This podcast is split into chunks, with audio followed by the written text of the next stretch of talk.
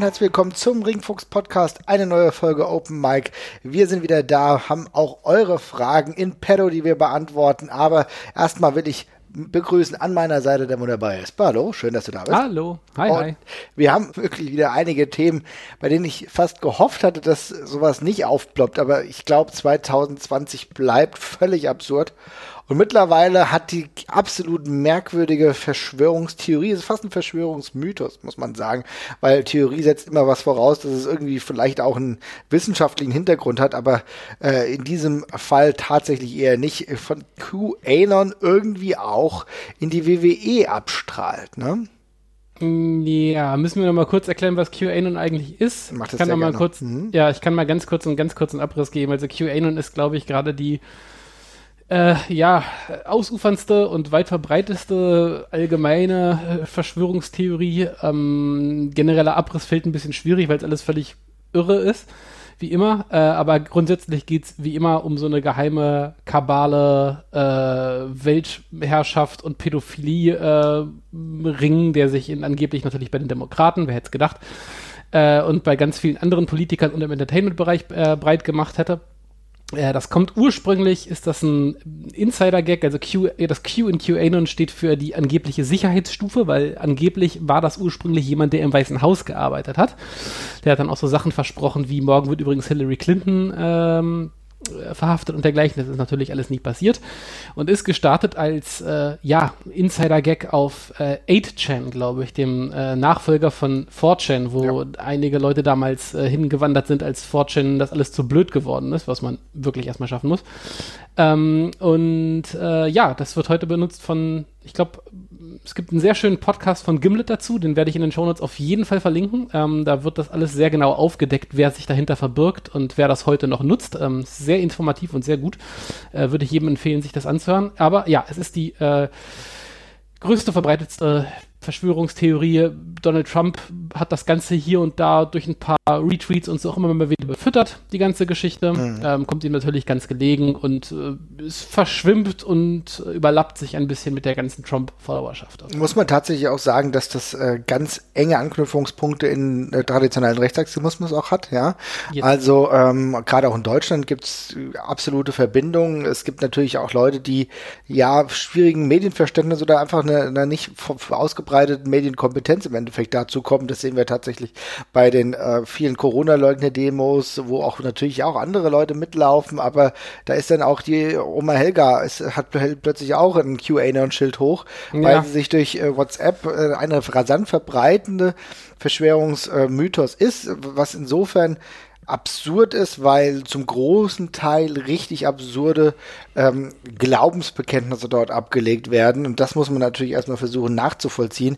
Und aber es ist leider tatsächlich auch so, dass es in der WWE mittlerweile wohl den einen oder anderen gibt. Und hier ganz konkret Referee Drake Younger, der bei NXT ja einer der führenden Referees ist, ne? Exakt. Äh, Ich wollte nur ganz kurz eine Sache sagen. Äh, Du hast ja gerade angesprochen, auch die Oma hält da ein QAnon-Schild hoch. Ähm, Es geht hier vor allem um Kindesentführung und Kindesmissbrauch, der da suggeriert wird. Also im Grunde ist QAnon der Nachfolger von dieser ganzen Pizzagate-Geschichte, was glaube ich auch dazu führt, warum es so viel Aufmerksamkeit bekommt, weil es ein sehr schockierendes Thema ist, was Leute immer noch sehr schnell triggert. Naja, äh, ja, wir, wir, wir sehen ja, wie Xavier Naidoo geweint hat. Tatsächlich Exakt. genau der Punkt. Ne? Also es ist genau, Genau das Einfalltor gewesen. Exakt, wegen, exakt. Weswegen er sich so verrückt gemacht hat. Ich will jetzt die ganzen anderen Buzzwords nicht auch noch in den Raum werfen. Ich denke, es reicht, wenn wir das erklären. Wenn ihr Nachfragen Ja. habt, immer gerne. Aber da, wir empfehlen Genau. euch den, den Gimlet-Podcast, den werden wir auf jeden Fall mal reinhängen, weil das ist natürlich etwas, wo das alles schön aufgedröselt wird. Ich habe nur mal angefangen, du hast ja fertig gehört. Das ist auf jeden Fall eine ganz, ganz große Empfehlung. Es gibt auch das eine oder andere, was schon Deutschland als ähm, Medienoutlet dazu gemacht wurde. Muss man, kann man sich alles mal geben. Wenn man tiefer einsteigen will, Problem ist halt, es erreicht tatsächlich auch das Wrestling. Ja, so ist es. Drake Wirtz, äh, vielen besser bekannt als, als Drake Younger, ähm, inzwischen Ref, wie du gerade ja schon gesagt hast, früher ja Deathmatch-Wrestler, äh, auch öfters in Deutschland bei der, bei der WXW zu Gast gewesen und eigentlich immer als super sympathischer und äh, freudestrahlender Typ bekannt, der eigentlich von allen sehr gemocht wird. Ähm, der arbeitet mit, den, mit einer Organisation zusammen, die heißt äh, Hour. So, das ist jetzt per se erstmal nichts äh, Verwerfliches oder gleich, machen ja viele Wrestler äh, neben, nebenher, neben ihrer Karriere noch, setzen sich für wohltätige Zwecke ein. Jetzt kann man schon ein bisschen, ich sag mal, skeptisch werden, weil Drake Younger in der Vergangenheit schon so ein bisschen aufgefallen ist durch ähm, so eine gewisse Trump-Nähe. Äh, und zwar nicht die äh, politische Art von Trump-Nähe, sondern diese seltsame, etwas spirituell angehauchte, die ist manchmal durch so ein paar Posts durchgesch äh, durchgeschienen. Also bei Trump gibt es ja auch einen großen Anteil von christlichen Republikanern, die den für den, äh, ja, quasi ich weiß nicht, wie man das sagen soll, äh, die, die Reinkarnation von Jesus Christi quasi wieder ansehen, der jetzt, an, äh, der jetzt Amerika wieder zurück ins Christentum rettet. Also da ist mir Drake Younger schon mal aufgefallen und seitdem bin ich halt ein bisschen mhm. Skeptisch wegen der ganzen Geschichte. So, und jetzt gab es einen Weiß-Artikel. Ähm, der, dreht sich um, eben einmal um Drake Younger und dann noch über Matt Morgan, der ist nämlich inzwischen Bürgermeister von Longwood, Florida. Ich glaube, das ist ein ziemlich kleines Kaff in Florida. Also wenn Matt Morgan noch. Ich auch nicht gedacht, dass Matt Morgan Politiker wird, ja. Hm. Ja, das hätte ich jetzt auch nicht gedacht, aber äh, ja, so, so, so, so gibt sich's manchmal im, im Wrestling-Leben. Äh, ja, und die beiden äh, setzen sich eben für Auer ein. Das ist eine Organisation, die setzt sich gegen Kinderhandel und Kinderverschleppung eben ein. Ähm, hat eine sehr martialische Webseite mit irgendwelchen Videos, wie sie da so wie halbe Navy Seals rumlaufen und angeblich irgendwelche Kinderhandels, also Kindertraffic-Ringe gesprengt haben und dergleichen. Wirkt alles sehr dubios und seltsam. Ähm, und der Gründer von Auer hat sich in der Vergangenheit eben auch so nicht durch eine leichte Nähe zu QAnon eben auch äh, tatsächlich äh, bemerkbar gemacht. Also es gab zum Beispiel mal einen Vorwurf an ein Möbelhaus, dass deren Website angeblich eine Front wäre für Kinder, für Kinderhandel.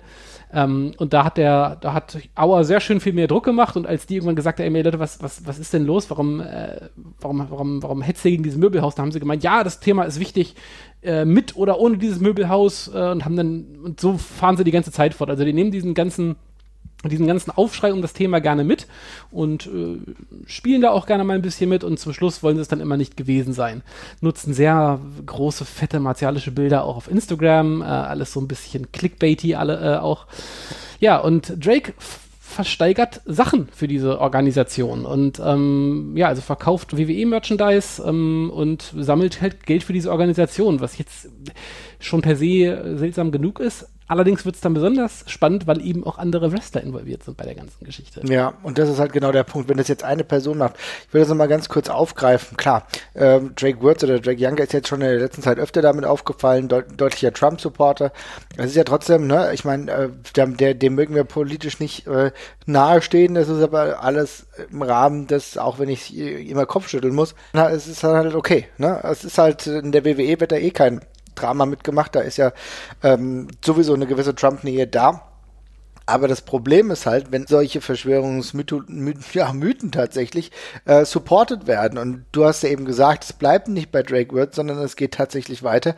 Und äh, jetzt äh, war es so, dass äh, Nia Jax beispielsweise ebenfalls abgelichtet wurde mit einem Shirt, das dann dementsprechend, glaube ich, auch äh, verschenkt werden bzw. verlost werden sollte.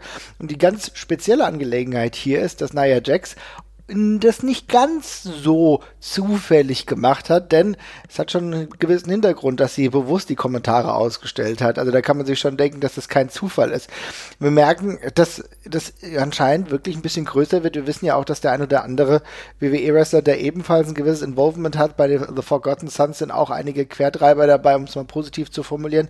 Also ich wundere mich über ähm, das Weitergehen von Verschwörungsmythen. Wir kennen ja Flip Gordon, ein Ring of Honor Wrestler, der mittlerweile jeden Scheiß glaubt, der aber auch einfach, und das muss man ganz auch mal sagen, auch extrem dumm zu sein scheint, ja. Das würde ich ihm so auch ins Gesicht sagen.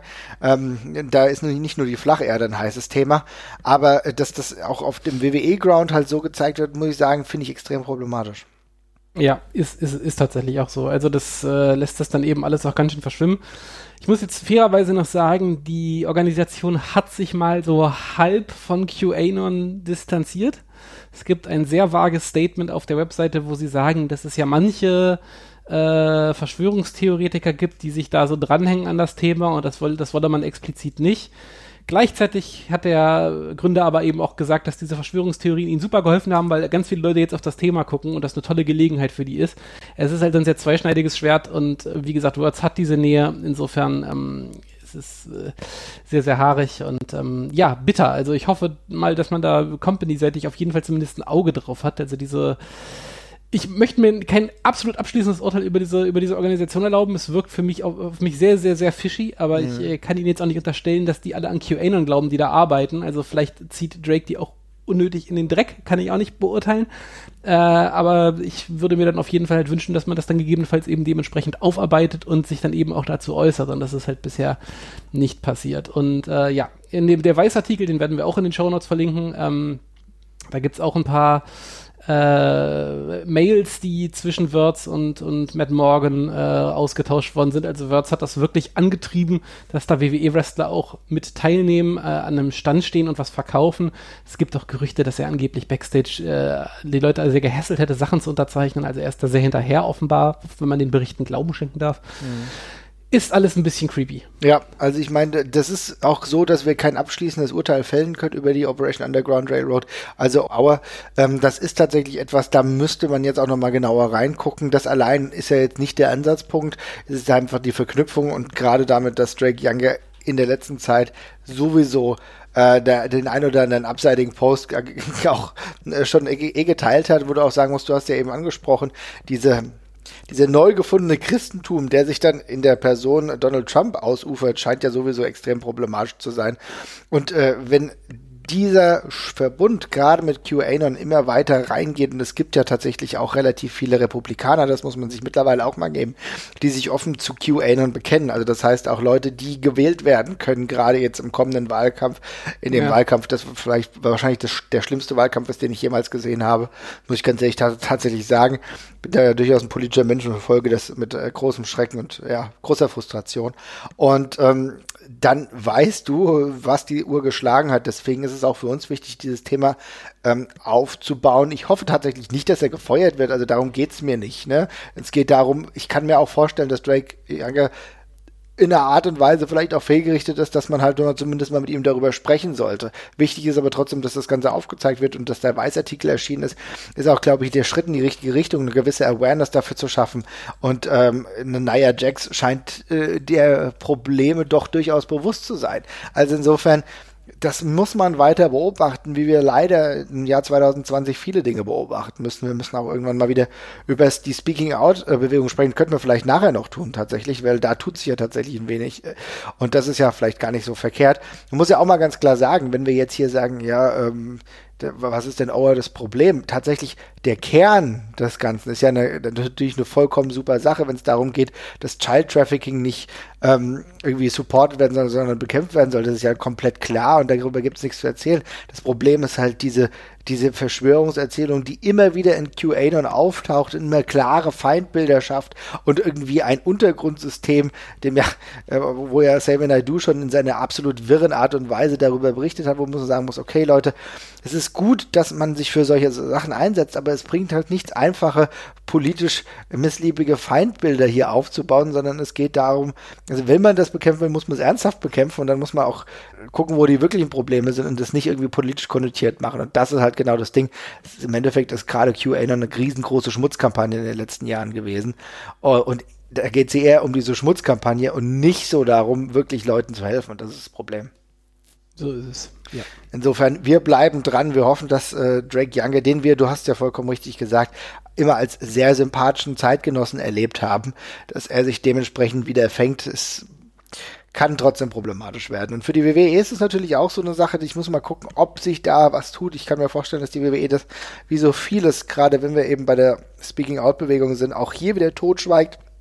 Wollen wir gerade mal ganz kurz dazu äh, uns mal wieder ein bisschen äußern, weil das ist ja jetzt schon länger her tatsächlich, dass wir das letzte Mal gemacht haben.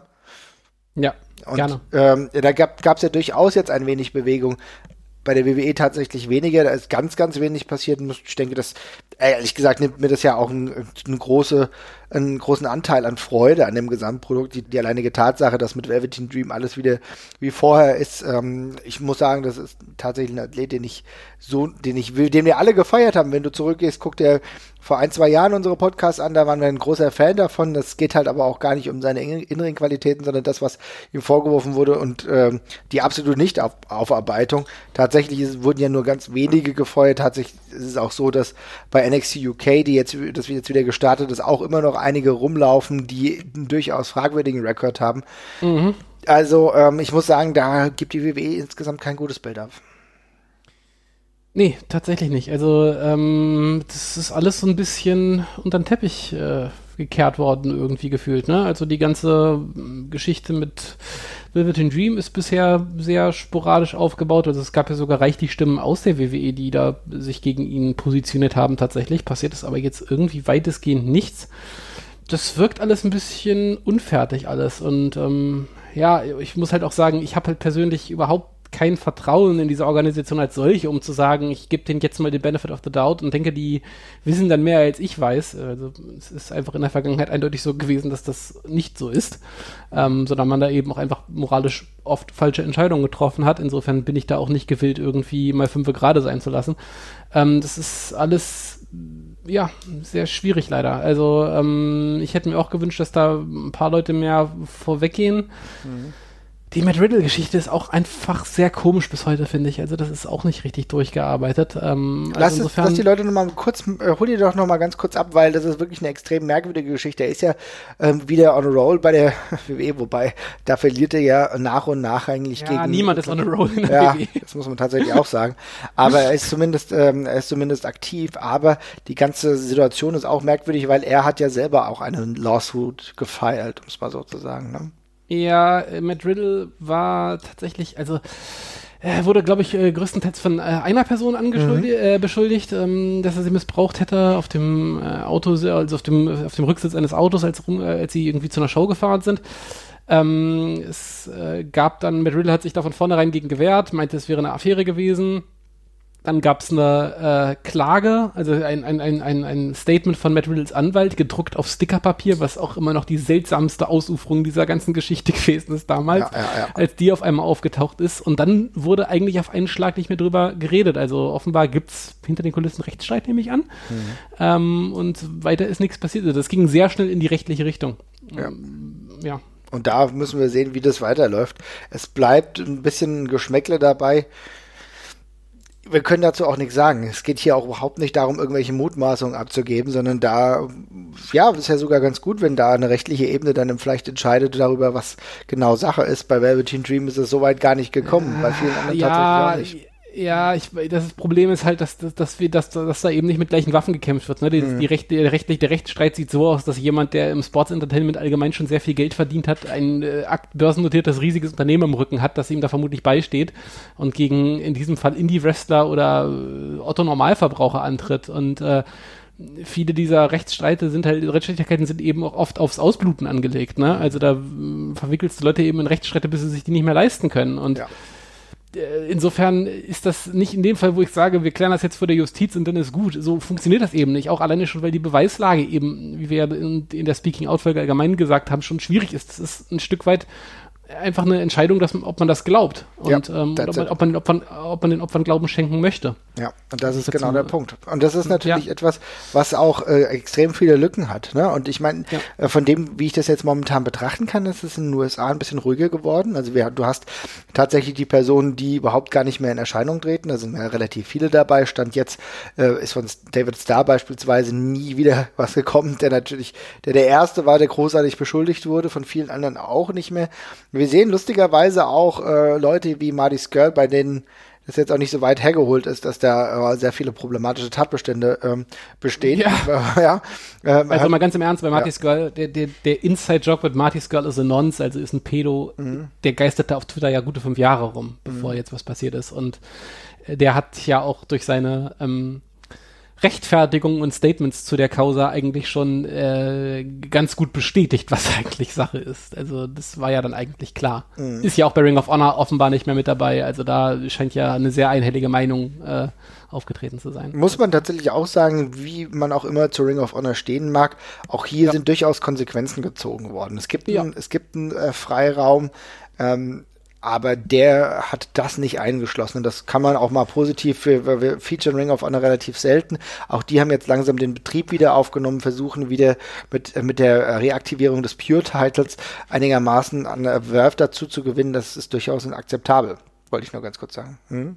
Auf jeden Fall. Und ich, ich mache Ihnen auch keinen Vorwurf draus. Man muss aber fairerweise eben sagen, Sie haben sich bisher halt auch in keinster Form dazu geäußert. Ne? Also, ja. dass äh, Marty Skull nicht mehr dabei ist, äh, das hat man jetzt so äh, durch die, durch die äh, durch die Gerüchteküche erfahren. Delirious ist jetzt, glaube ich, wieder Headbooker äh, der Shows.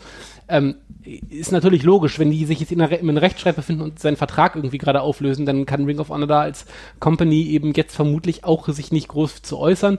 Allerdings ein Statement zu sagen, Martis Girl ist gerade derzeit nicht mehr Booker bei uns ähm, und wird nicht mehr von uns eingesetzt, wäre, glaube ich, schon drin gewesen. Aber ja, so äh,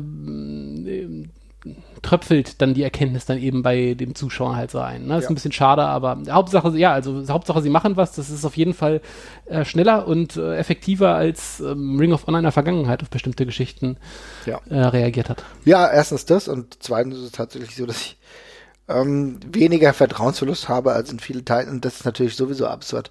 Aber die WWE enttäuscht mich da immer mal wieder und immer mehr. Ja, und ich finde den, den ganzen Ablauf der behindert meinen äh, freudigen Konsum des äh, professionellen Ringgeschehens, da kommen wir ja gleich noch zu. Aber wenn wir jetzt bei äh, vielleicht was Positivem auch bei Speaking Out enden wollen, können wir sagen, dass ich zwei Aspekte sehr, sehr positiv fand. Und auf der einen Seite ist es so, dass äh, BBC als großes ähm, staatliches Nachrichtenorgan äh, sich der ganzen Sache mal angenommen hatte und hat das äh, großartig auch gefeatured, auch mit Millie McKenzie, die darüber ähm, berichtet hat, was auch Sache war. Es sollte auch ein Statement geben von Travis Banks, der hat sich zumindest schriftlich eingelassen, was auch gut ist, wie man das dann dementsprechend abgefangen hat. Es gab eine echt auch gute Social Media Kampagne, dass man das dann mal mitbekommen hat. Das fand ich echt gut. Ähm, und gleichzeitig ist es auch so, dass auch auf politischer Ebene das Ganze ein wenig Früchte trägt. Und zwar, das müsst du mich mal ganz ein wenig korrigieren, wie es genau war, aber es war tatsächlich so, dass unter anderem äh, unser Freund Cara Noir, einer der Wrestler war, äh, die äh, unterwegs waren beim britischen Parlament und sich dafür eingesetzt haben, dass die Bedingungen dementsprechend sich ein wenig ändern, Jesper.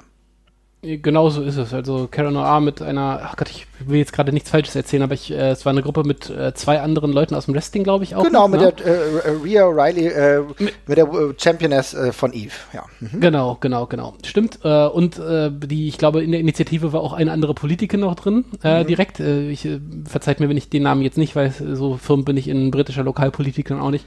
Ähm, mhm. Ja, äh, aber da scheint sich auf jeden Fall auch auf politischer Ebene was zu tun. Die haben auch dann quasi schon im House of Commons äh, auch gesprochen zu dem Thema. Freue ich mich bei Karanor doppelt drüber, weil er mir ein bisschen still geworden ist bei der ganzen Geschichte. Also bei ihm war es ja auch spannend, weil genau bevor die Vorwürfe an Travis Banks kamen, er ja seinen Podcast mit Travis Banks veröffentlicht hat, der dann irgendwie so ein bisschen stillschweigend gelöscht worden ist. Und da dachte ich mir auch, jetzt sag doch mal den Ton hier. Ja.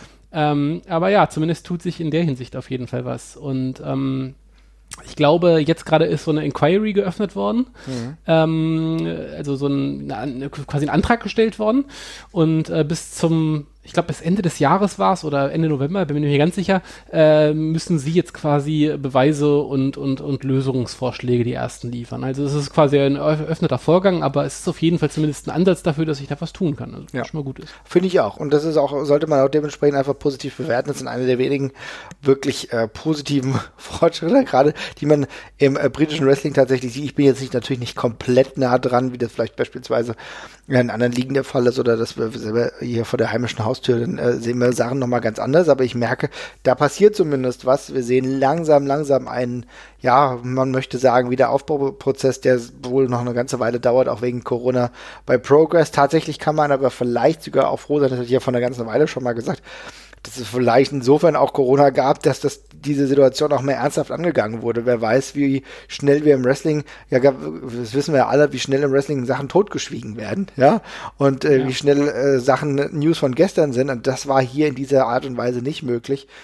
Ich bin mal gespannt, aber trotzdem, ich kann das leider nicht mit was Positivem bewenden lassen, weil ich komme nicht umher, um an Jory Ryan zu denken, der sich in Sachen Speaking Out richtig in die Nesseln setzt und ein unfassbar peinlich erbärmliches Bild abgibt. Ich glaube, das kann ich gar nicht anders sagen.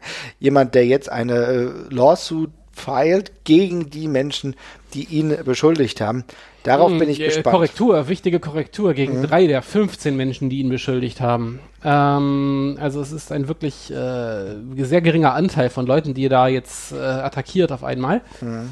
Ähm, ja, ist spannend. Also Joey Ryan verklagt die auf Schadenersatz wegen ja, Gehalts aus, wegen ausbleibendem Gehalt quasi oder ausbleibender Einkünfte vielmehr, die ihm durch äh, Speaking Out jetzt angeblich zu Teil geworden sind, was ich ihm auch gut und gerne glaube, weil gebuckt wird er gerade nirgends mehr. Mhm. Ähm, ich glaube, auf 10 Millionen wurde das jetzt angesetzt, das erste. Ähm, die Klage wurde jetzt eingereicht. Ähm, es ist in vielerlei Hinsicht spannend, weil Joey Ryan, also erstmal ist er jetzt ja äh, quasi Gottes verloren gegangener Sohn hier, der postet ja auch dann auch Bibelzitate auf Twitter und äh, ist jetzt eigentlich ganz gotteszahm geworden. Ist vielleicht jetzt nicht die christlichste Sache, dann die Leute dann von Kadi zu zerren, aber hey, was weiß ich schon. Mhm. Ähm, was dann eben ganz spannend war, dass Jerry dann eigentlich zwischenzeitlich so ein, ich glaube, anderthalbstündiges Video veröffentlicht hat, wo er sich zu den Vorwürfen auch geäußert hatte damals. Äh, und einige der Sachen auch sogar zugegeben hat. Also der Kern des Videos war hier, ich habe ganz viele Nachrichten, die zeigen, dass die das alle gewollt haben. Mhm. Ähm, das Video ist jetzt auf mysteriöse Art und Weise verschwunden. Das hat er wohl irgendwie privat gestellt auf einmal. Also das scheint jetzt doch nicht mehr so gut reinzupassen in die in die Herangehensweise. Ähm, wurde aber Gott sei Dank von anderen Leuten gerade schon wieder äh, quasi über archive.org gefunden und äh, offengestellt. Also verschwunden von der Bildfläche ist es nicht, falls das nochmal wichtig wird. Ähm, ja, aber offenbar sind das diese drei Leute, die er da verklagt. Das, unter anderem ist da auch Penelope äh, Ford mit dabei, die auch bei EW ist, mhm. ähm, gegen die er wohl was meint in der Hand zu haben. Ähm, das wird aber sehr, sehr spannend, weil es gibt in den USA und vor allem in Kalifornien, wo ich glaube, die Klage eingereicht worden ist, mhm, ja. äh, diese, diese sogenannten Slap, Slap-Rechte.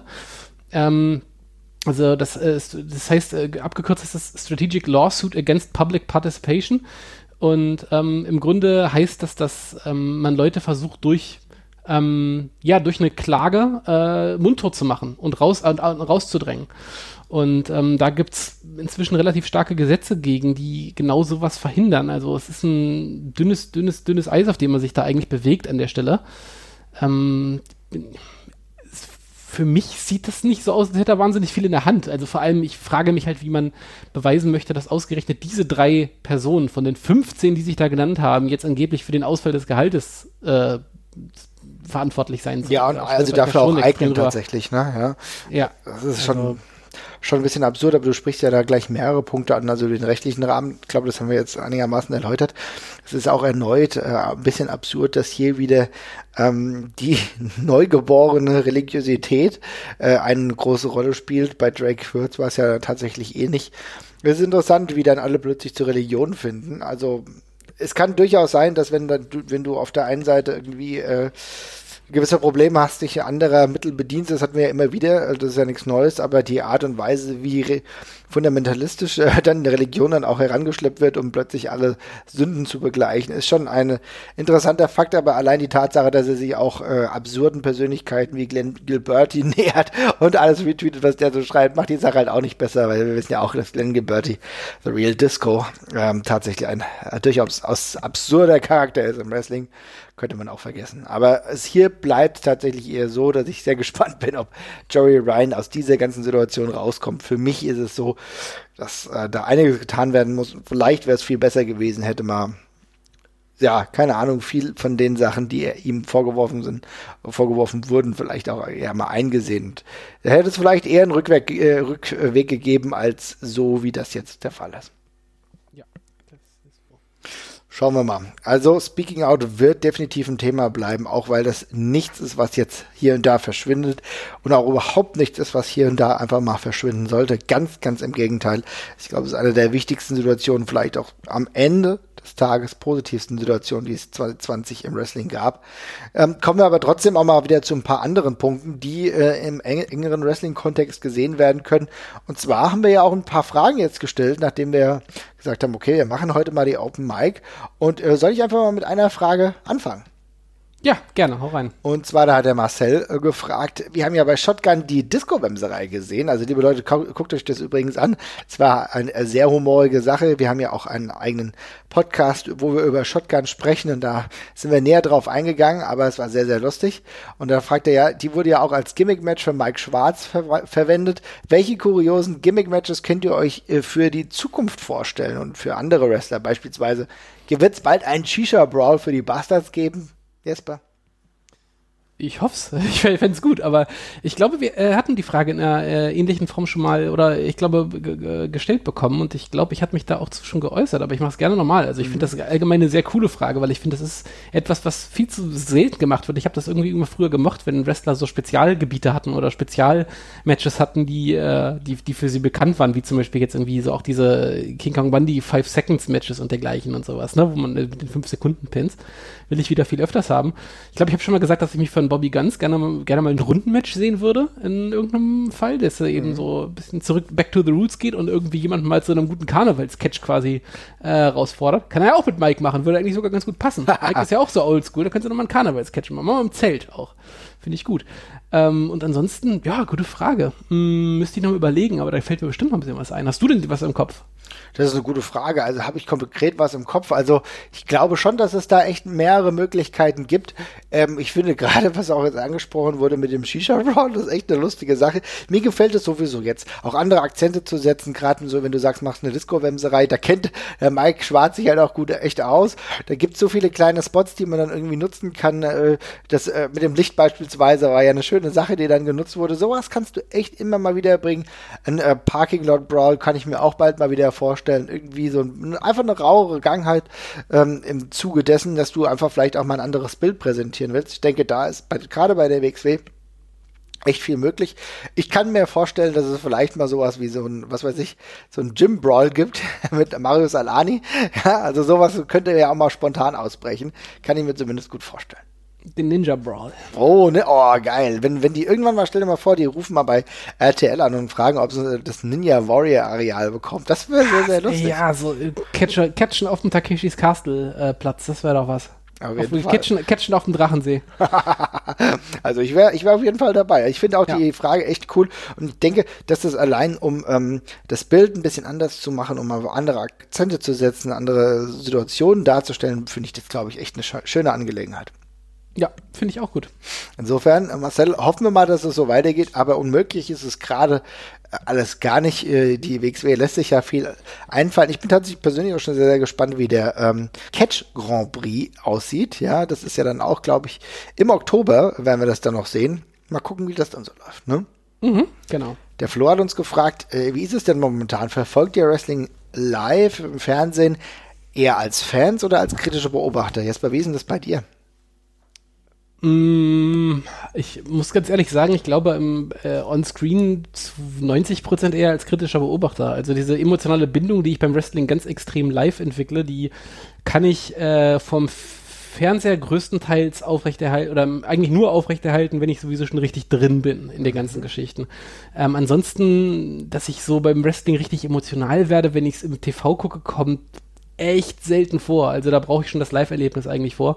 Insofern muss ich sagen, fairerweise ich zu 80, 90 Prozent kritischer Beobachter. Ganz im Ernst. Ähm, ich bin da durchaus divergent. Also das ist manchmal so und manchmal so. Also bei mir ist es natürlich auch so, dass es auf jeden Fall schwerer fällt, am Fernsehen sich ganz rational ja, beziehungsweise das Rationale wegzulassen und äh, Richtung Fandom begeben. Aber manchmal funktioniert das tatsächlich schon und ich, äh, das sind dann immer so, wenn ich mich echt drauf freue und mir alles dann darauf ausrichte. Beispielsweise, okay, es gibt ein AEW Pay-Per-View, das weiß ich zwei Tage vorher, dass ich dann abends zu Hause bin, dann kaufe ich das und mache das dann äh, nachts an den Fernseher an, habe vielleicht auch irgendwie Chips gekauft und so und dann geht's los. Und ähm, wenn ich gerade noch ein paar Wochen vorher die Storylines dementsprechend mitbekommen habe und vielleicht da auch schon ein bisschen in, äh, involviert bin, dann kann ich da komplett dabei sein. Ja, ja ähm, das also, ist auch das, was ich meinte. Also ja. wenn schon die Vorarbeit geleistet ist, dann geht, kann ich das auch vor den, vor den Fernseher quasi transferieren. Aber ja. ja, aber genau, da muss eine Vorarbeit geleistet, auch von mir tatsächlich. Also man sollte sich ja da in der Betrachtungsweise auch gar nicht ausnehmen, denn äh, wenn ich mir das wöchentliche WWE-Programm nicht anschaue in dieser Ausführlichkeit, dann brauche ich mich natürlich auch nicht wundern, dass ich wahrscheinlich bei dem Pay-per-View selbst auch nicht Feuer und Flamme bin. Ne? Ja. Ähm, das, das eine trägt ja zum anderen bei. Manchmal guckst du es dir an und bist trotzdem nicht Feuer in Flamme, weil das Produkt vielleicht einfach nicht gut genug ist. Aber es kommt auch so ein bisschen einfach drauf an. Ne? Und da ist es tatsächlich dann so, dass ich sage, hey, ähm, das funktioniert mitunter und beispielsweise ist es jetzt so, dass ich mich allein aufgrund der Ankündigung total auf das, äh, was jetzt bei The Collective stattfinden wird, also wir werden Joey Janella Spring Break erleben, wir werden äh, Bloodsport wiedersehen, also das sind alles so Sachen, da habe ich echt Bock drauf, Killer Kellys Debüt beispielsweise äh, dort, also da, da freue ich mich einfach drauf, das sind so Kleinigkeiten, ähm, die für mich wahrscheinlich das äh, Jahreshighlight äh, im Wrestling-Herbst sein werden, neben dem Catch Grand Prix, weil wir wahrscheinlich gar nicht mehr so viel anderes angeboten bekommen, was nicht in einer absolut sterilen Atmosphäre stattfindet. Bei AEW ist das ja alles so, so ein bisschen anders, aber auch da muss man erst überlegen, wie das alles so läuft. Aber ähm, ich glaube, das sind dann wieder so Momente und wir haben ja auch gesagt, Jesper, ich hatte ja äh, in den Chat geschrieben, lass uns das Ganze doch mal kaufen, ja, da gucken wir uns alles an und dann sind wir auch irgendwie dabei, weil das ist ja auch geil, wir sind ja in, in mehreren Tagen und dann da steigerst du dich ja auch dann irgendwann, ne? Von Show ja, zu Show. Auf jeden Fall. Und ich ja. glaube, das könnte vielleicht so dieses Jahr ein bisschen der WrestleMania-Ersatz werden. Also ich kann es auch anders gucken und mache ich auch sehr gerne. Aber ich glaube, wahrscheinlich ist es bei mir oft so, dass es sich sogar von Ligen unterscheidet. Also AEW kann ich irgendwie eher loslassen als bei dem, was ich momentan bei äh, der WWE sehe, wo ich vielleicht wahrscheinlich auch, also das muss ich mal auch mal ganz klar sagen, ich habe einen kritischen Blick, glaube ich, auf die WWE als äh, ich das vielleicht bei anderen Promotions habe. Also, das, naja, ja, das ist eine gute Frage. Es ist ja mal eine selbst, selbstreflektierte Frage, aber früher war, das kann ich ganz klar sagen, war ich dem NXT-Produkt unkritischer gegenüber als dem WWE-Hauptprodukt. Muss sagen, hat sich jetzt halt auch mittlerweile angenähert, ne? Und äh, da muss man sich auch ja, immer war wieder. Ja früher auch einfach besser. Es war halt früher auch besser, aber ich denke, es ist trotzdem okay, wenn man dann auch mal selbstreflektiert auch mal äh, da sagt, na gut, okay, vielleicht bin ich mit der Zeit jetzt auch kritischer geworden, aber man muss auch sagen, die Anhäufungen des Unsinns sind halt auch dementsprechend eklatant aktuell. Ja, ist so. naja, gut. Ähm, eine weitere Frage ist, äh, wie viel Wrestling kommt in diesem Jahr noch im deutschsprachigen Raum? Was haltet ihr von den jeweiligen Konzepten, wenn wir sie kennen? Und würdet ihr euch unter den aktuellen Umständen Wrestling überhaupt geben? Ich würde mal sagen, ich fange mal ganz kurz an, ähm, mhm. denn ich hatte durchaus das eine oder andere mir mal angeguckt, was womöglich wäre. Ich verfolge und denke trotzdem, dass ich zu den allermeisten Sachen eher nicht so gehen würde, äh, was jetzt demnächst aber mal passiert ist die äh, GWH, die jetzt unterwegs ist, äh, die bald wieder veranstalten, glaube ich, aber auch, also eh, eh nicht für allzu viele Menschen. Äh, da würde ich vielleicht hingehen, beziehungsweise wir haben jetzt sogar auch Karten mit Krise, also das, da muss ich sagen, äh, die Konzepte, die da ausgearbeitet wurden, die klingen durchaus gut, ist aber auch jetzt keine 500-Mann-Veranstaltung, sondern da kommen 100, 150 oder so, dann geht es schon und da habe ich auch so ein bisschen Bock drauf. Das würde ich, wenn das überhaupt geht, weil in Groß-Gerau gibt es jetzt aktuell schon wieder ein paar Verschärfungen, würde ich mir das auf jeden Fall antun. Ähm, weiter zieht es mich aktuell nicht, aber man kann ja auch sagen, Jesper, wir hatten schon immer mal drüber nachgedacht, so Berlin, äh, da sind die ja auch äh, sehr, sehr sicher und äh, versuchen mit der GWF das alles gut zu veranstalten. Da hatten wir auch mal drüber nachgedacht, aber es ist halt dann doch Berlin, ne? Ja, und es ist keine Ahnung, ich meine, man muss dann ja auch noch dahin kommen. Also, das, ist es, das meine ich ja. Äh, mhm. Da, ja, da, also da ist dann halt irgendwie der, die alle, alle, also ich meine, muss ich jetzt gerade quer durch die Republik tingeln, um eine Wrestling-Show zu sehen und die Antwort dafür lautet für mich einfach absolut nein. Also ich habe schon Skrupel, wenn ich für die Arbeit irgendwo hinfahren muss und dann maximal gönne ich mir noch Urlaub, aber ansonsten versuche ich das nach wie vor auf ein Minimum zu reduzieren, so gut es geht. Und darum würde ich für Wrestling jetzt gerade tatsächlich nirgends hinfahren. Ähm, aber ich, also ich finde es trotzdem völlig okay, wenn es stattfindet. Also die Konzepte, die da bis jetzt äh, präsentiert wurden, fand ich auch, fand ich auch wunderbar. Ähm, insofern könnte ich es mir generell auch vorstellen. Aber ja, ich versuche es immer noch zu reduzieren. Ich fahre auch nicht zum Fußball. Nächstes Woche ist Derby. Ich könnte auch noch hin, aber ich auch das lasse ich. Es ist einfach gerade noch nicht notwendig, finde ich. Aber das ist trotzdem, muss man auch mal ganz klar sagen, total subjektiv. Ne? Ihr habt uns gefragt und wir antworten, total. aber wer das machen will, der soll das machen. Ne? Also ich habe dann tatsächlich echt vollstes Vertrauen in die Konzepte, die momentan äh, auch ausgestaltet sind. Beispielsweise beim Fußball, das sage ich auch immer wieder. Ich meine, im Antragspodcast auch gesagt, ey, wer hingehen will, der soll hingehen, das ist vollkommen in Ordnung, weil da wird sich schon Gedanken gemacht und das erwarte ich beispielsweise auch bei den Wrestling-Produkten. Ich bin beispielsweise hundertprozentig sicher, dass die GWF in Berlin sich wirklich Gedanken darüber gemacht hat, deswegen habe ich da keine Bedenken und wer da Bock drauf hat, der soll da hinfahren. Das ist auch eine schöne schöne Sache. Die freuen sich auch, dass da ein bisschen was veranstaltet werden kann, weil für die ist es auch eine scheiß schwierige Zeit. Grüße mal nach Berlin. Ich finde es mega cool, dass die beispielsweise letztens die, diesen wunderbaren Livestream gemacht haben, ja, ja, wo du dir zwei Shows angucken konntest. Ey, meine Güte, richtig geil, schönes Wrestling, mal wieder Fans am Start. Das ist eine gute Wohlfühlatmosphäre. Man fühlt sich wieder zurückversetzt in alte, normalere Zeiten, kann man sagen. Also auch da wird echt viel getan. Deswegen, ich ziehe meinen Hut auch vor den ganzen kleineren Veranstaltern, die jetzt mal, wie gesagt, GHW irgendwie dabei sein wollen. Warum nicht? Macht es, wenn noch Karten gibt, supportet das. Also ich glaube, man sollte niemandem absprechen, dass man sagt, okay, ja, das ist aber ungenau geplant. Ich glaube, man kann sich schon darauf verlassen. Es gibt auch immer noch Behörden in Deutschland, die im Endeffekt darauf achten, wenn es ein bisschen kritischer wird. Ja, das weiß ich jetzt nicht, weil auch für die Behörden ist es schwierig, jeden, jede Verfehlung im Blick zu haben. Aber mhm. ich habe größtenteils bisher auch nur vernünftigen Kram von den Promotions gesehen und die haben da von mir einen Vertrauensvorschuss. Kleines Aber bei dem, was du gesagt hast, ich hinreisen und so würde ich halt immer noch in öffentlichen Verkehrsmitteln und dergleichen und im, im Zug, das ist halt immer noch so ein bisschen der Punkt, ne? Überlässt man den, überlässt man dem Zug nicht gerade lieber die Leuten, die den wirklich brauchen, sei es jetzt beruflich, sei es äh, weil sie irgendwie pendeln müssen oder sonst irgendwas. Ne? Äh, da, da, da sehe ich es für mich halt nicht, dass ich mich gerade jetzt in Zug nach Berlin äh, sitzen mhm. muss. Ähm, aber ansonsten, keine Ahnung, wenn jetzt hier in Hamburg lokal eine Wrestling-Show wäre und ich würde da sehen, hier die Veranstaltung in einer großen Freiheit, wo sonst, keine Ahnung, tausend Leute reinpassen und da sind jetzt 100, dann würde ich da vermutlich auch hingehen. Also, sofern es erstmal jetzt, wenn wir erstmal davon ausgehen, dass es local ist oder ich da mit dem Auto hinfahre, das ich nicht habe, dann äh, da, habe ich da auch nichts gegen ja, genau. Um auf die Ursprungsfrage mal zurückzukommen, wie viel noch kommt. Boah, ja, also so wahnsinnig viel nicht mehr. Es ist ja aber auch nicht mehr wahnsinnig lange dieses Jahr. Also ich denke, ich weiß nicht, äh, GHW steht im Raum. Äh, war von GWF auch noch was dieses Jahr? Ich Müsste ich tatsächlich noch, mal gucken. Ich glaube, ja, die, ja genau, die GWF wollte auch noch mal veranstalten. Aber ansonsten von den Sachen, die äh, jetzt auch, ja, natürlich, Wrestling Kult ist bald, ne? Ich glaube, Wrestling, ja, Wrestling Kult äh, wird jetzt auch dementsprechend noch veranstalten. Ja, das sind so die Sachen in der nahen Zukunft, die ich mitbekommen habe. Und ja, wie gesagt, also wer will, der soll das machen.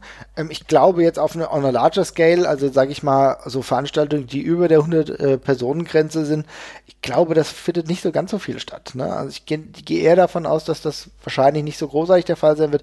Die GWF wird wahrscheinlich ähm, am größten mit veranstalten am 17.10., die dann GWF Unleashed und Chaos City haben. Da ist ja der wunderbare Evil Jared Hasselhoff auch wieder am Start. Senza ja. Volto, den, über den wir in der letzten Zeit ja immer öfter gesprochen haben, Crazy Sexy Mike. Also da passiert ein bisschen was. Echt wieder spannende Leute am Start. Also ich glaube, für die Leute, die eh in Berlin wohnen, ist das eine super Angelegenheit. Ähm, ansonsten, wie gesagt, lauter kleinere Sachen. Äh, die aber natürlich auch ihren Charme haben. Wir haben eben über die, äh, die Crossroads-Veranstaltung gesprochen, GHW, NGW, was in Gernsheim stattfindet, ne, wo du auch so super Leute hast wie ähm, Maggot, den ich ja auch immer sehr gerne sehe. Genauso auch endlich mal wieder Sascha Kehl äh, zu sehen. Also das ist auch ja. eine ganz, ganz schöne Angelegenheit.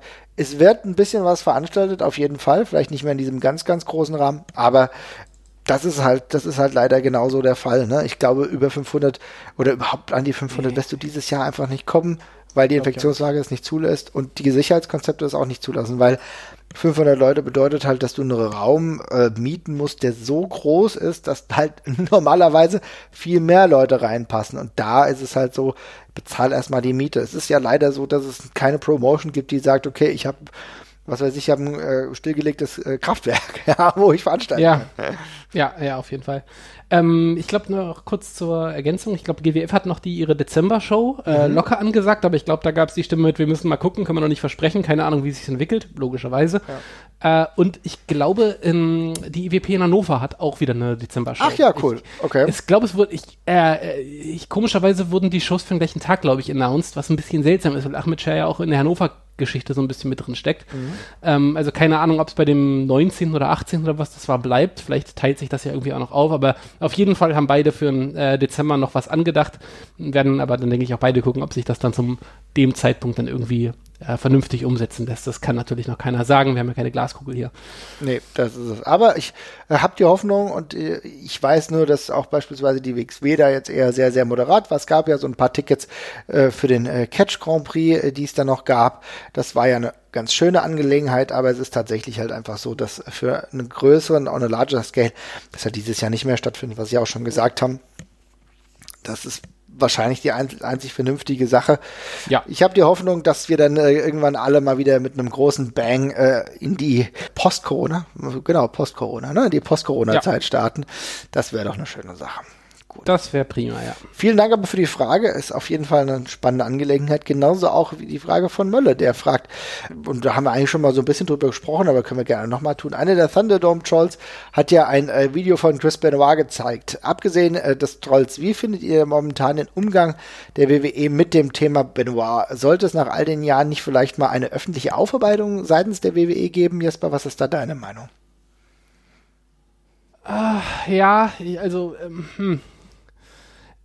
Generell natürlich ja. Ich frage mich bloß, wie die aussehen soll, um ganz ehrlich zu sein. Also mhm. ich finde, das, also für mich ist das Benoit-Thema also als Aufarbeitung per se ist es durch und von der WWE, der traue ich halt nicht zu, irgendwas völlig Objektives da zu machen, wo man eben auch selbst mit sich selbst eben dementsprechend hart ins Gericht geht. Insofern ist es vielleicht für alle Beteiligten das Beste, wenn sowas eben die anderen äh, ja, journalistischen Instanzen machen, wie zum Beispiel die Weiß oder dergleichen, dergleichen oder andere Zeitungen, die ja auch lang und breit über die Benoit äh, Causa berichtet haben, dass die das umsetzen. Von der WWE sehe ich das ehrlich gesagt nicht mehr kommen. Kann es ein Stück weit auch verstehen, weil es natürlich ein totaler PR-Albtraum einfach ist, die ganze Geschichte irgendwie aufzuarbeiten. Und ja, was ist das Narrativ, was, das, was die WWE da erzählen soll? Also, ja. sie, ich meine, sie arbeiten inzwischen sicherer, als sie es damals getan haben in, in Teilen. Das kann man nicht abstreiten. Ähm, gleichzeitig haben sie bestimmte Sachen eben auch blockiert, äh, was das eben anging. Und insofern ja, dabei belassen. Also ganz im Ernst, mit so einer Tatsache, also wenn halt in diesem Thunderdome da, Thunderdome da irgendjemand Benoit-Bilder zeigt, dann damit das ist ja immer scheiße, unabhängig davon, ob die, ob die WWE das aufgearbeitet hat oder nicht. Aber ja, ich von der WWE erwarte ich das nicht mehr, da wird auch nichts mehr kommen. Das Thema ist durch. Also die WWE ist sehr, sehr gut darin, gute Geschichten zu erzählen, auch wenn man das im aktuellen Programm eher nicht so sieht, aber sie kann äh, natürlich schon, also das sehen wir in sehr, sehr hochwertig produzierten Dokus immer wieder, schon ähm, gewisse Dinge sehr, sehr gut aufarbeiten, aber natürlich haben die immer ein eigenes Narrativ. Und eigentlich müsstest du die WWE ähm, insofern gar nicht an dieses Narrativ ranlassen, sondern müsstest jemanden haben, der von außen das betrachtet. Und ich glaube, wie du es eben sagst, gibt es halt nicht die Menschen innerhalb der WWE, die überhaupt ein Interesse daran haben, das so kritisch wie möglich oder wie es der WWE vielleicht gebührt, dann halt auch darzustellen. Insofern, wir sehen das, dass es ja immer wieder die Möglichkeit gibt. Ich finde tatsächlich, dass ja, die gute Aufarbeitung halt tatsächlich da war, wie das jetzt mit The Dark Side of the Ring passiert ist, wenn ich ehrlich bin. Ja, fand ich auch in Ordnung. Ich frage mich vor allem, in welcher Form das eine Promotion selber machen sollte. Also in, wirklich, welches Medium nutzt eine Promotion, um, um, um das zu machen? Weil finde ich irgendwie auch verkehrt, wenn die, wenn die, wenn die Promotion selber halt ein Produkt macht, was ja auch zum Gucken anregt. Das ist halt irgendwie auch, hat das, hat das halt auch ein Geschmäckle für mich, wenn sie das machen würden. Mhm. Insofern finde ich das in Händen von Dritten tatsächlich besser aufbereitet.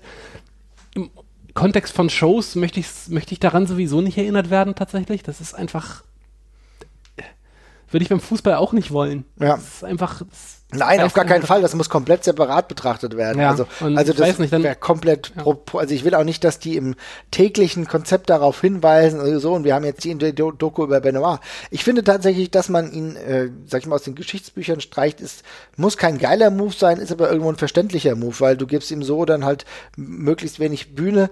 Ob das jetzt so der optimale Weg ist, darüber muss man, kann man auch streiten. Aber ich bin tatsächlich zufriedener damit, wenn das Stellen außerhalb ja. der WWE machen. Was ich halt cool finde, ist, wenn es halt in irgendeiner, keine Ahnung, die WWE bringt ja auch ihre, ihre, ihre, ja, Almanache und Wrestling-Lexika mhm. und sowas raus.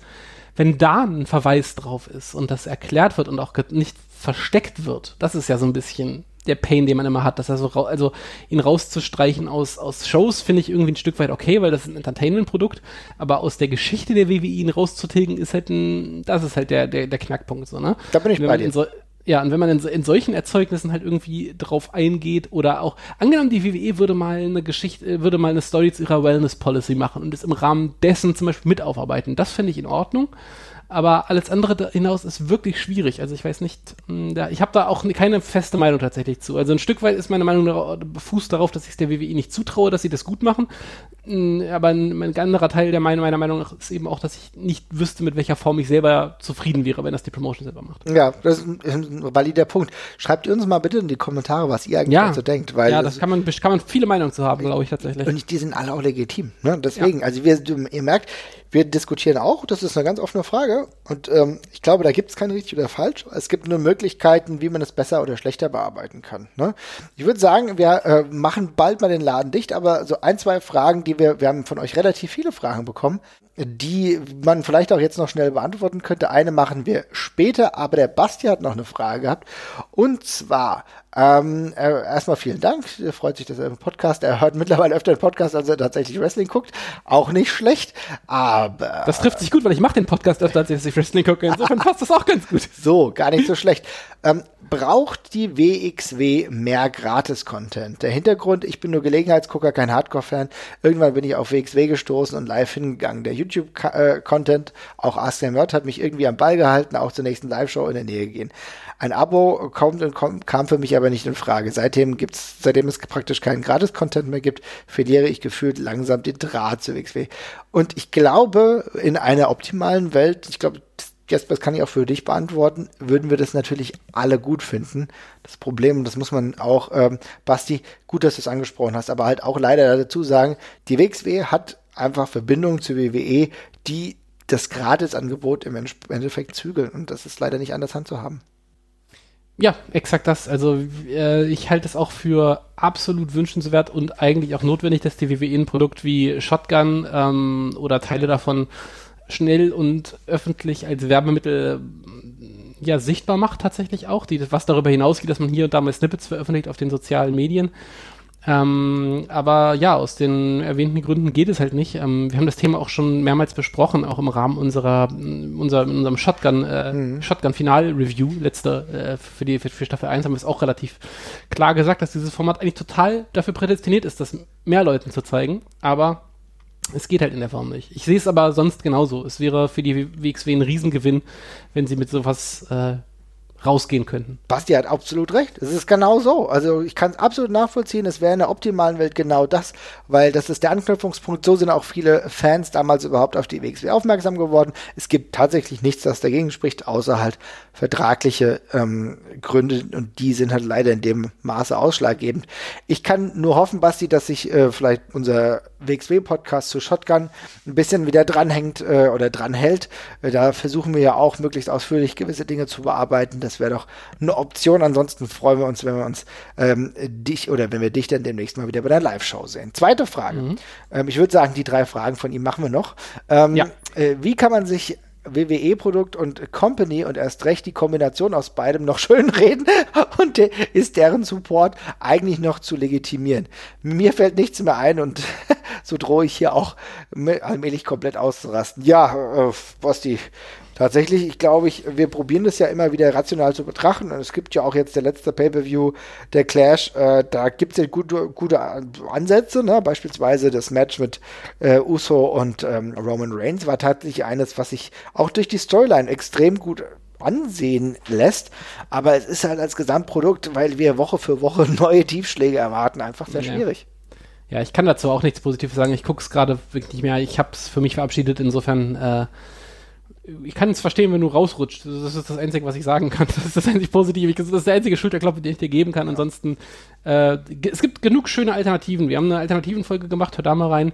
Ähm, kann man, kann man, kann man äh, genug anderes gutes Wrestling finden und aufarbeiten auch. New Japan ähm, ist auch wieder gerade on a roll. Die versuchen ja. wieder viel, die äh, haben das eigene G1, äh, da passiert viel Gutes. Also insofern, da gibt es auch ein paar alte Wemsereien und jüngere Wemsereien. Muss ich auch noch, also, muss ich auch, muss ich, muss ich auch noch nachholen zum Beispiel. Ja, ja klar. Also, ne, klar, aber ist ja auch ja. Echt eine gute Alternative, kann ich euch nur empfehlen. Und Basti, wenn du trotzdem dabei bleiben willst oder wenn du keinen Bock mehr hast, kann ich dir nur sagen oder auch alle anderen Zuhörer und Zuhörerinnen, ich bleibe noch dabei. Ich gucke zumindest die Pay-per-Views und jetzt ist ja auch schon wieder der nächste NXT Pay-per-View. Also es ist alles äh, wie immer, aber ich bin noch dabei, zumindest bei diesen größeren Veranstaltungen und quäle mich dadurch in der Hoffnung, dass sie irgendwann wieder dazu finden, stringentere Storylines aufzubauen und ähm, auch irgendwann damit aufhören, die drei, vier guten Themes, die sie haben, in komische Sounds zu überführen. Naja. Ja.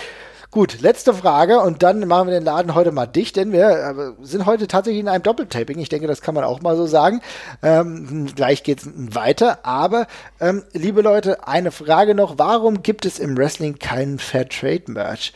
Während in der Musikszene inzwischen jeder Dorftrottel oder jede Dorfkapelle ein äh, solches Merch hat. Tatsächlich muss ich auch sagen, da können wir uns auch an die eigene Nase fassen. Ja, ich finde, mhm. ähm, wir probieren tatsächlich ja auch jetzt mit dem Ringfuchs immer mehr. Mal gucken, was sich da entwickelt. Wir sind auch daran. Wir haben ja eine sehr interessante und ähm, ich de denke für alle auch äh, super Preisgestaltung. Wir haben das ja echt versucht, Low-Level zu halten, aber grundsätzlich, Jesper, das wäre schon wünschenswert, ne?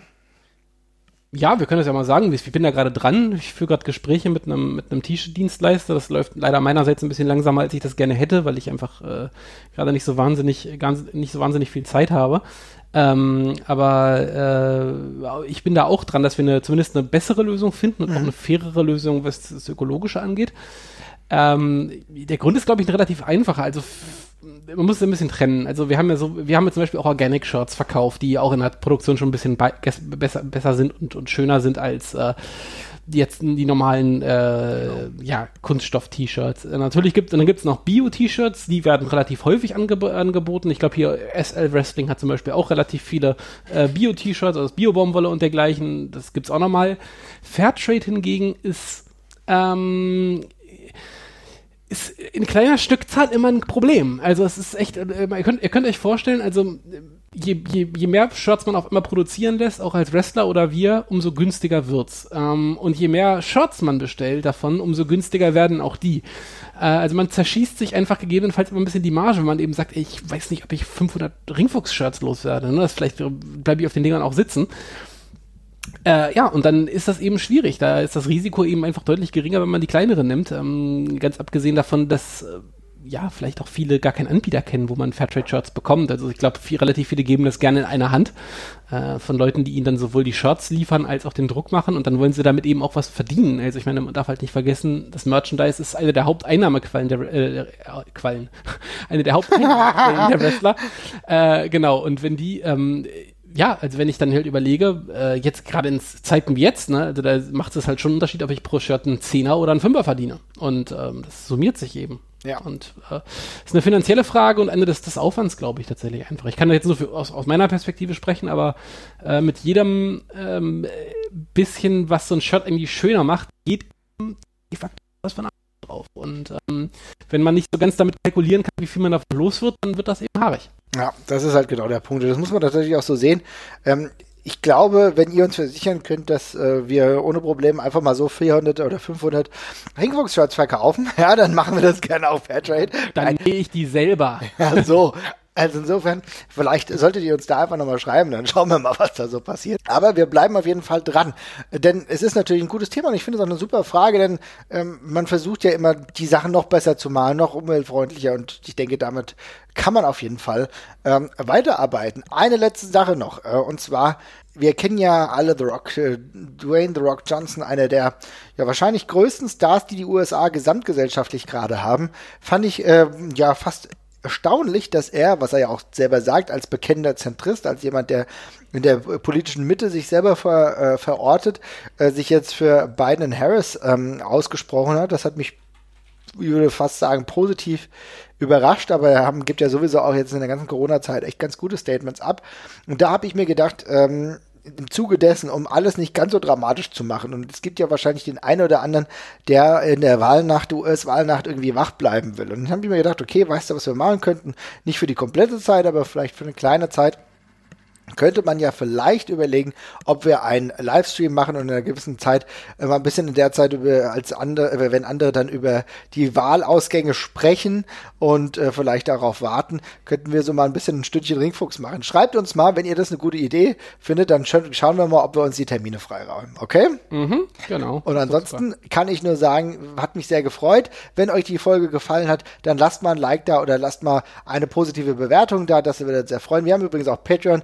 Nur mal so als kleiner Wink mit dem Zaunfall. Macht's gut, ihr Lieben. Ciao, ciao. Die falsche. Und Schatz. Und Schatz. Und jetzt.